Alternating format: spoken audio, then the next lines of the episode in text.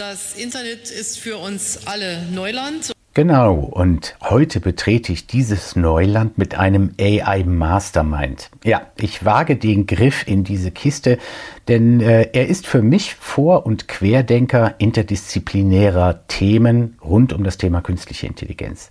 Er verdient sich diesen meinen Titel dabei nicht, weil er Informatiker ist und das Sujet inhaltlich beherrscht, geschenkt. Er verdient ihn auch nicht, weil er in Forschung und Entwicklung bei Vodafone an den Themen gearbeitet hat, auch geschenkt. Nee, für mich präsentiert, publiziert und doziert er zu dem Thema digitale Transformation in Unternehmen wie kaum ein anderer und auch über die Resilienz in Organisationen. Das heißt, er beobachtet, was KI und Automatisierung in den Organisationen auslöst. Er hilft Unternehmen dabei, mit diesen Veränderungen umzugehen.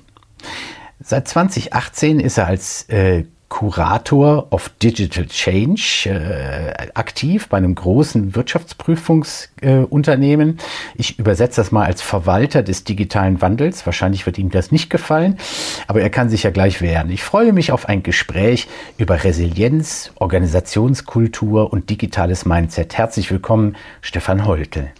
Danke, Andreas. Willkommen. Keyboard, der KI-Podcast mit Andreas Klug. Wie Unternehmen künstliche Intelligenz erfolgreich zum Einsatz bringen. Mit freundlicher Unterstützung von ThinkOwl, der KI-Lösung für Kundenservice und Vorgangsbearbeitung. Schön, dass du Zeit gefunden hast, Stefan. Wie du weißt, stellen sich ja meine Gäste zu Beginn immer kurz vor. Und äh, bist du bereit? Ja. Du bist ich bin ein äh, demütiger Beobachter und Begleiter des Phänomens digitaler Wandel. Künstliche Intelligenz ist für dich? In erster Näherung ist künstliche Intelligenz die Automation des Entscheidens. Darauf kommen wir wahrscheinlich später noch. Und in der zweiten Näherung, wenn man genauer hinguckt, so die Lupe draufhält, dann ist es die Neuvermessung des Verhältnisses von Mensch und Maschine. In zehn Jahren? In zehn Jahren werden wir einerseits ähm, Missverständnisse über die Digitalisierung korrigiert haben, ähm, so sie denn nur kompliziert waren, aber wir werden andererseits an ganz vielen anderen noch festhalten, weil sie leider komplex waren und deswegen nicht so einfach zu lösen. Vielen Dank. Ja, äh, Stefan, ich bin sehr gespannt gewesen über deine äh, persönliche Definition heute zu Beginn unseres Gesprächs äh, zur künstlichen Intelligenz. Denn wir beide wissen ja von unserer gemeinsamen Arbeit an der, äh, äh im Bitkom-Arbeitskreis Artificial Intelligence und auch an der Publikation, die ich gleich nochmal ansprechen werde, äh, dass es äh, wahrscheinlich hunderte unterschiedliche Definitionen alleine vom Begriff Intelligenz ja gibt. Wann bist du das erste Mal in Berührung gekommen, also mit der maschinellen Intelligenz, nicht mit der künstlichen? Mhm. Oder nicht mit der menschlichen, so rum? Mit der künstlichen, mit der aus Maschinen. Mhm. Ähm, den allerersten Aufschlag hatte ich tatsächlich, ähm, als ich ähm, äh, bei einer Versicherung angefangen habe und noch in Ausbildung war. Und damals beschäftigte sich eine Abteilung oder einige Leute in einer Abteilung mit äh, sogenannten KI-Systemen, die ähm, Case-Based Reasoning gemacht haben. Das heißt, aufgrund von Abfragen in Bäumen versuchten, irgendwelche Versicherungsfälle zu klären. Mhm. Und äh, das war damals Cutting Edge und das hat mich interessiert und ich habe da ein paar Monate mitgearbeitet in der Abteilung, ähm, habe dann ganz lange nichts gemacht und dann ist mir das Thema sozusagen wieder vor die Füße gefallen, als ich im Jahr 2013 oder so irgendwas ähm, zufällig über ähm, IBM Watson und Jeopardy gestolpert bin.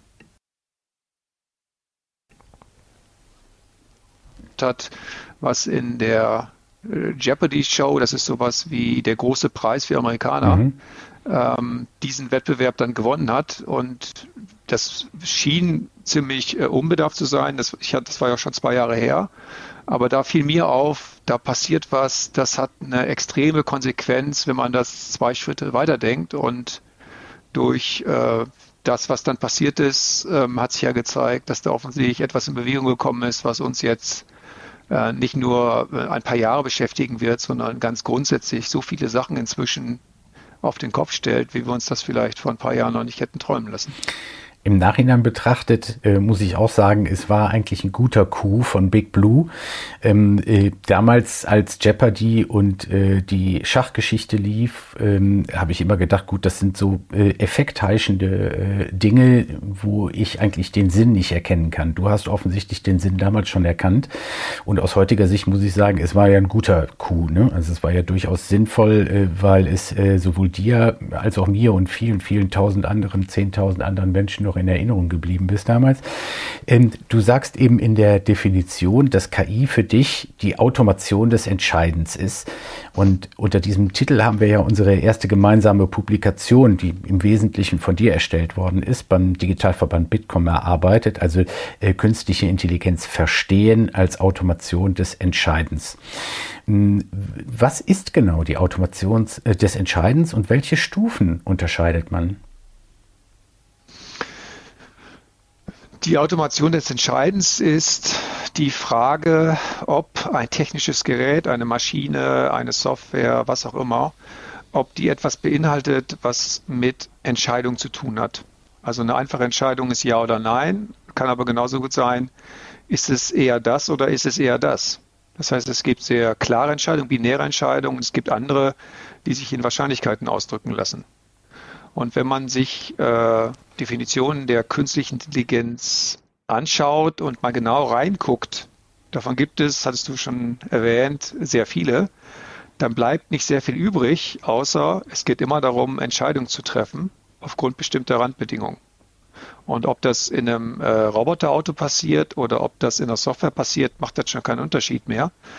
Und deswegen habe ich mir überlegt, wie kann man am einfachsten erklären, was KI ist und wie kann man mit äh, Menschen darüber reden, die keinen technischen Zugang haben, keine technische Expertise besitzen, aber ähm, auf die eine oder andere Art, und das ist inzwischen jeder von uns, von KI betroffen sein wird, darüber entscheiden muss, äh, damit umgehen muss.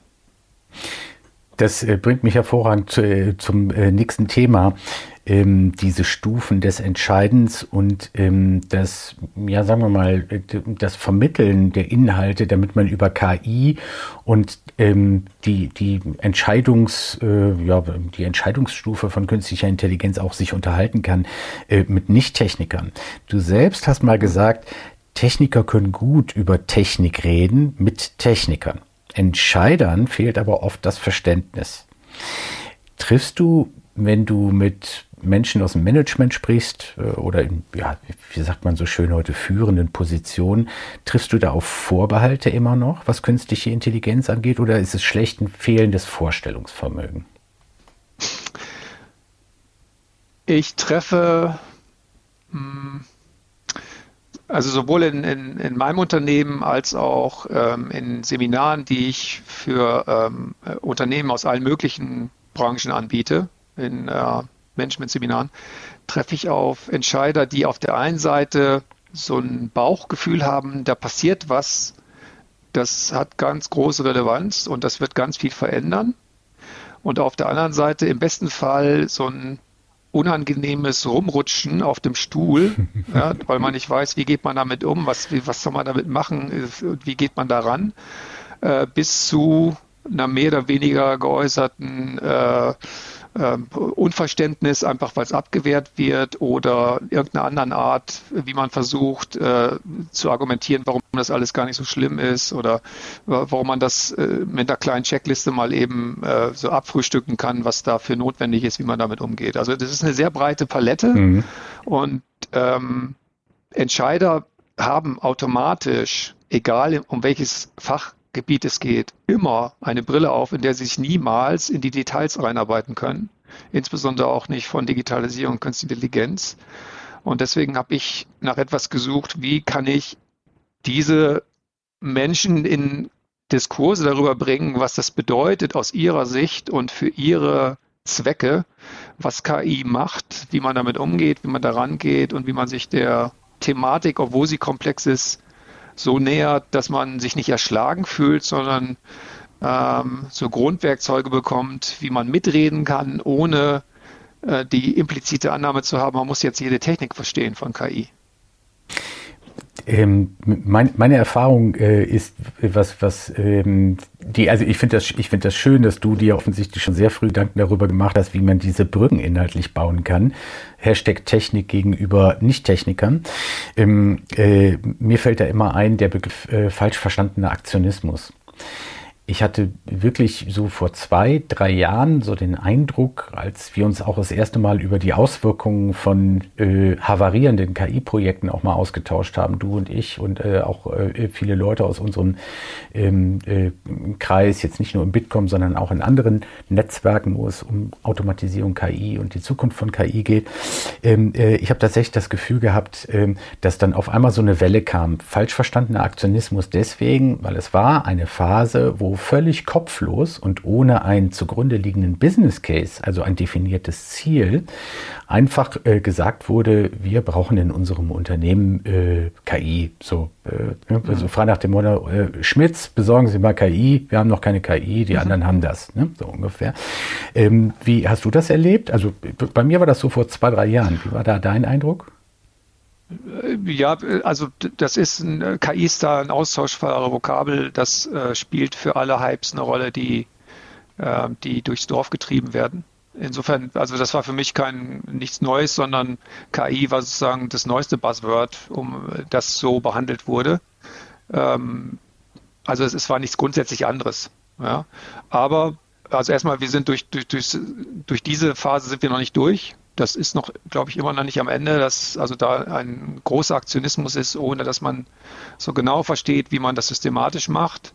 Und auf der anderen Seite ist mit KI etwas entstanden oder sichtbar geworden, was ähm, andere Sachen um, um Größenmaße übersteigt an Komplexität. Ja, dass man nicht sagen kann, hier, das ist ganz einfach, also ne, dass dieses Thema wird da eine Rolle spielen, was weiß ich, Cloud Computing, ja, führt zu dieser Art von digitalen Geschäftsmodellen oder äh, Empfehlungsmaschinen baut man da ein oder Chatbots so und so.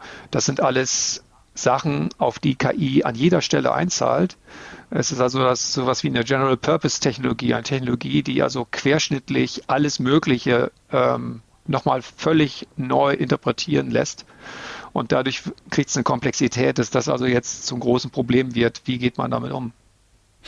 Ähm, äh, den Eindruck habe ich äh, auch und ähm, tatsächlich ist es im Moment so, dass äh, manchmal schon kontraproduktiv ist äh, mit dem Thema äh, KI, weil er so äh, tatsächlich inflationär verwendet worden ist in den letzten anderthalb Jahren, zwei Jahren. Ähm, da habe ich schon so ein bisschen das Gefühl, dass die Wahrnehmung äh, ein bisschen äh, unter Müdigkeit leidet. Siehst du das auch? Hm. Nee, ähm, ich, ich nehme wahr, dass die Panik zunimmt. Das? Weil, hm die, die Panik darüber, was machen wir jetzt damit? Mhm. Also die Erfolgende ähm, äh, stellen sich nicht schnell ein. Äh, wir probieren noch was Neues, wir müssen noch was anderes machen. Äh, die anderen sind schon weiter. Äh, der Markt verlangt danach. Also da ist wahnsinnig viel ähm, Erwartungshaltung, sowohl von, äh, von Kunden als auch vom Markt, ähm, von, von Anbietern für Lösungen und so weiter, dass da was vorangeht und das erhöht die Komplexität weiter weil man natürlich in so einem Umfeld, wo ganz viel passiert, noch genauer wissen muss, auf was sollte man sich jetzt konzentrieren und was lässt man einfach links liegen. Ja? Also der, der Bedarf, sich irgendwie zu orientieren, hat extrem zugenommen. Äh, gleichzeitig haben aber die Möglichkeiten nicht zugenommen, äh, sich sozusagen Denkwerkzeuge zu schaffen oder sich mit denen zu rüsten, mit denen man das könnte. Du hast ein Buch geschrieben über KI. Ähm, und ähm, äh, ich durfte das sogar vor der, Veröffentlichkeit, äh, vor der Veröffentlichung lesen. Äh, und ähm, äh, du bringst die Wirkung von Algorithmen und Machine Learning und wie die Disziplinen auch alle heißen, in äh, eine ganz einfache Formel eigentlich und verständliche Formel. Da komme ich jetzt darauf zurück, dass du eben eben sagtest, ähm, ähm, äh, wenn Techniker unter Technikern reden, dann bleiben meist die Leute, die nicht Techniker sind, irgendwo auf der Strecke. Warum hast du dich dazu entschieden, ein KI-Buch über einen unaufgeklärten Leser zu schreiben, weil du hättest ja, ich meine, du sprichst ja mit Experten eigentlich, du hättest ja durchaus mhm. äh, die Kategorie darüber wählen können. Ja, Ähm, ich suche mir, wenn es sozusagen viele Sachen sind, ähm, die, die, an denen man sich abarbeiten kann, suche ich mir gerne Sachen aus, die äh, zwischen den zwischen den Domänen liegen. Ja, also es gibt äh, Experten, die sitzen in der Mitte eines Tellers, ja, und wissen alles, was auf diesem Teller ist. Äh, und die Teller sind alle voneinander getrennt. Und ähm, ich stelle mich immer an den Rand des Tellers mhm. oder mehrerer Teller mhm. und bin dann derjenige, der vermittelt zwischen denen, die ähm, für ihr Fachgebiet, ob das jetzt ein technisches oder nicht technisches Gebiet ist, äh, sehr viel Expertise mitbringen, sehr viel Erfahrung, äh, sehr viel beitragen können, aber denen die Sprache und äh, die Vokabel fehlen dafür, wie reden sie jetzt mit den anderen. Und ich hätte ja schon gesagt, mit KI ist da etwas zu uns gekommen, was alle betrifft, querschnittlich. Und solange wir nicht bessere Möglichkeiten finden, ähm, wie wir über diese Tellerränder hinaus äh, miteinander kommunizieren, um was es da eigentlich geht und wie das alles zusammenhängt, solange werden wir große Schwierigkeiten haben. Und mich reizt das, mich da niederlassen zu lassen, wo die Komplexität extrem groß ist. Und auf der anderen Seite es nicht um ein Spezialgebiet ist, von dem sich durch den Diskurs festgesetzt hat, äh, dass es da jetzt Experten gibt, die was Bestimmtes können. Weil ich feststelle, dass Experten, je tiefer sie eindringen, desto weniger ansprechbar sind für jemanden, der kein Experte ist. Und so gibt es dann immer diese ähm, in sich geschlossenen Gruppen von Leuten, die wissen, wovon sie reden. Und die gibt es überall. Und die Probleme, die auftauchen, tauchen unter anderem deswegen auf, weil es so viele Experten gibt, die mit denen aus der anderen Ecke nicht reden können. Du äh, beschäftigst ja ähm, äh, oder du beschäftigst dich ja, äh, was KI angeht, insbesondere natürlich mit den Veränderungen, die KI als eine der Triebfedern unseres digitalen Wandels ähm, auslöst in Organisationen. Ich durfte zuletzt einen Vortrag von dir hören, als wir uns nach einigen Monaten mal wieder gesehen haben, virtuell natürlich. Äh, und zwar über organisatorische Resilienz in Zeiten von Corona. Jetzt erklär mir mal bitte, was ist organisatorische Resilienz? Was ist Resilienz überhaupt? Hm. Resilienz ist ähm, eigentlich ein, ein, ein, psychologisches Konzept. Da geht es darum, wie, wie groß ist meine Widerstandsfähigkeit in, in einer Situation, in der ich als Person unter Stress gerate. Und äh, Covid hat jedem von uns vor Augen geführt, was es bedeutet, unter Stress zu geraten, äh, der uns äh, massiv in unseren Alltag eindringt, der sehr viele Routinen, Erwartungshaltungen, äh, äh, Selbstverständlichkeiten in Frage stellt. Und den Begriff kann man nicht nur äh, für eine Einzelperson interpretieren, sondern jede Organisation gerät auch unter Stress. Ob das die Organisation der Familie ist oder der Klasse im, in der Schule oder eines Großunternehmens, in dem ich arbeite. Und äh, die Frage, die sich ergibt ähm, aus dem, was wir jetzt seit anderthalb Jahren sehr gut live erleben, ist, wie kann man trotz dieser maximalen Unsicherheit, die da entsteht, äh, sinnvoll reagieren. Also sinnvoll im, im Sinne von, ähm, ich bin nicht dadurch äh, dominiert, dass Stress mich dazu verleitet, Dinge zu machen, die mittelfristig nicht klug sind oder die im Grunde ähm, nicht meinen Interessen entsprechen. Was glaubst du, wird bleiben, äh, wenn wir jetzt mal davon ausgehen, dass wir wieder in einen nahezu normalen Zustand äh, ökonomisch, gesellschaftlich und äh, in unserer, wie soll ich es nennen, Work-Life-Balance kommen, aus Sicht der Arbeitnehmerinnen und Arbeitnehmer? Was wird bleiben und was werden Wunden und Spuren sein, die wir nach dieser Zeit noch haben werden? Was ist da dein Eindruck und womit beschäftigst du dich da? beschäftige mich damit, ähm, also ich, ich mache sowieso, äh, ich schaue mir Trends an, die, ähm, die sich über eine, eine, mittlere Sicht normalerweise manifestieren. Also sowohl in der äh, IT, in der EDV, wie auch in der Gesellschaft, in der Politik, in der Kunst, egal in welchem Bereich. Und mich interessiert an dieser Pandemie am meisten, was sind die Sachen, die so viel sozusagen Substanz erzeugt haben in der Zeit, dass sie sich nicht mehr zurückdrehen werden. Und das sind sehr offensichtliche Sachen wie, sagen wir mal, bargeldloses Zahlen wird zunehmen. Ja, oder weniger offensichtliche, es wird einen Trend dazu geben, dass ähm, Großstädte an Attraktivität verlieren und Mittelzentren Attraktivität gewinnen.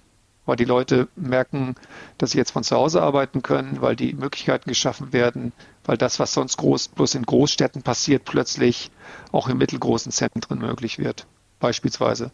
Und das hat sich deswegen entwickelt, weil wir so eine lange Zeit uns in dieser Übergangsphase befinden und deswegen wird es nicht einfach wieder sozusagen normal werden, wie es vorher war, sondern ich glaube, wir werden an vielen Stellen mit bleibenden Veränderungen zu tun haben, die entweder einen Trend beschleunigt haben, äh, erst einen Trend ausgelöst haben oder auch ähm, äh, bestimmte Trends einfach zum Stoppen gebracht haben. Ja, es ist eine Mischung aus vielen Sachen, die aber insgesamt zu einer ähm, in sehr kurzer Zeit dramatisch, dramatischen Veränderung von Dingen führen wird, die wir vielleicht vor Jahren nicht gesehen hätten. Ja, wie zum Beispiel sich äh, der Einzelhandel verändern wird, die Fußgängerzonen, die Struktur, was überhaupt eine Fußgängerzone ist. Das Konzept gibt es ja erst seit den, weiß nicht, 70er Jahren oder sowas. Das wird sich alles dramatisch ändern und das war natürlich nicht absehbar durch, äh, durch Covid. Aber da kommen verschiedene Trends zusammen, warum bestimmte Dinge ähm, entstehen und wie man sie jetzt, wenn man es möchte, nutzen kann, um das Beste daraus zu machen. Ich bin tatsächlich erstaunt äh, und, und äh, sehr neugierig, was passieren wird. Allein durch die Tatsache, dass ja äh, der fehlende soziale Kontakt nicht nur jetzt im privaten Umfeld, sondern auch im geschäftlichen Umfeld zu Veränderungen führen wird.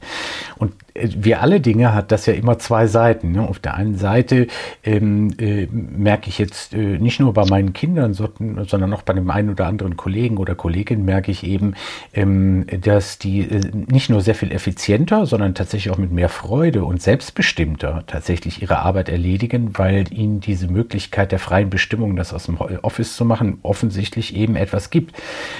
Auf der anderen Seite, ne, zweite Seite der Medaille wissen wir eben auch, dass das insbesondere bei den Kinder, bei unseren Kindern zu äh, Effekten führen wird in den nächsten Jahren, wo ich mal sehr gespannt darüber bin. Ähm, hm wie sich das auswirken wird. Aber das ist Glaskugeln, da wollen wir nicht hinschauen.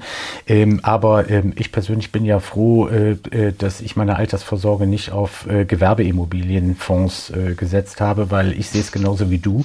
Ähm, ich könnte mir tatsächlich vorstellen, diese, diese, diese Welle von Investitionen in Gewerbeimmobilien, die wir gerade in den deutschen Großstädten gesehen haben in den letzten 15 Jahren. Ich meine, da sind ja äh, Skyscraper und Bürotürme überall entstanden.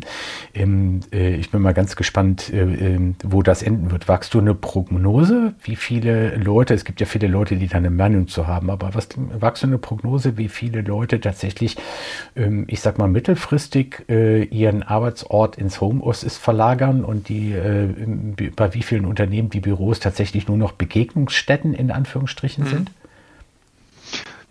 Also ich würde keine Prognose wagen, weil ich kein Spezialist für, für Immobiliengeschäft bin. Aber, aber ich kann für mich sagen, die Perspektive, die ich habe, wenn wir in absehbarer Zeit wieder ins Büro gehen, ich tippe darauf, dass ich mehr oder weniger 50 Prozent meiner Arbeitszeit nicht mehr ähm, oder weniger Reisen machen werde.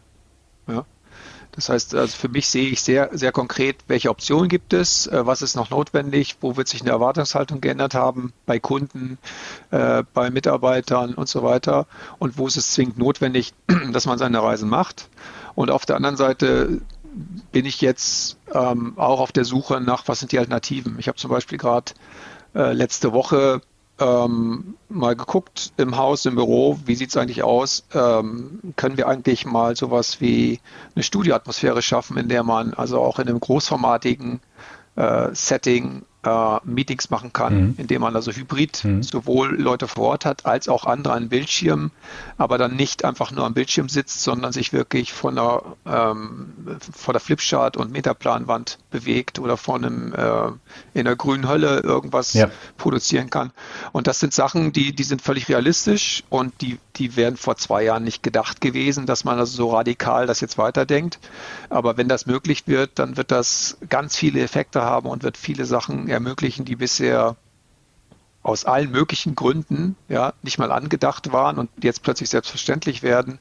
Einige davon werden eingehen, einige werden sich weiterentwickeln. Das ist nicht so. Ich glaube, es geht nicht so sehr darum, das quantitativ vorherzusagen, sondern eher ein Gefühl zu kriegen, in welche Richtung bewegen sich Trends und wie stabil und nachhaltig sind die. Und das ist aber, weil so viele gleichzeitig sind und so viele auch ähm, in Wechselwirkungen treten. Auf der einen Seite nicht einfach, auf der anderen Seite sind sie so, so klar sichtbar, wenn man genau hinguckt, dass es nicht so schwer ist, einige ähm, Sachen daraus abzuleiten. Was bedeutet das für mich selber, äh, meine Arbeit, je nachdem, was ich vorher für eine gehabt habe, oder auch für neue Geschäfte, die sich daraus ergeben oder eine neue Art von äh, Kundenbeziehungen, die sich entwickeln kann und so weiter.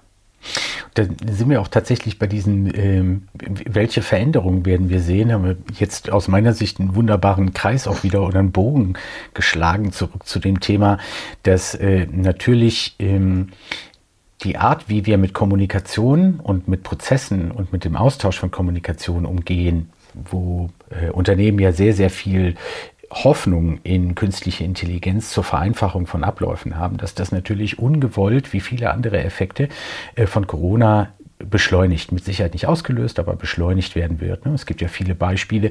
Ich bin beispielsweise auch jemand, der äh, fest davon überzeugt ist, dass Corona im Nachhinein uns tatsächlich ein Stück weit schon in Richtung äh, ähm, äh, Veränderung im Hinblick auf den Klimawandel äh, äh, ähm, pushen wird. Allein schon deswegen, dass äh, wenn, ich sehe es ähnlich wie du, wenn wir 50 Prozent der Zeit eben nicht mehr mit Reisen verbringen, sondern eben ähm, Kommunikation Kommunikation und Austausch in einem hohen Niveau auch von zu Hause äh, ermöglicht bekommen.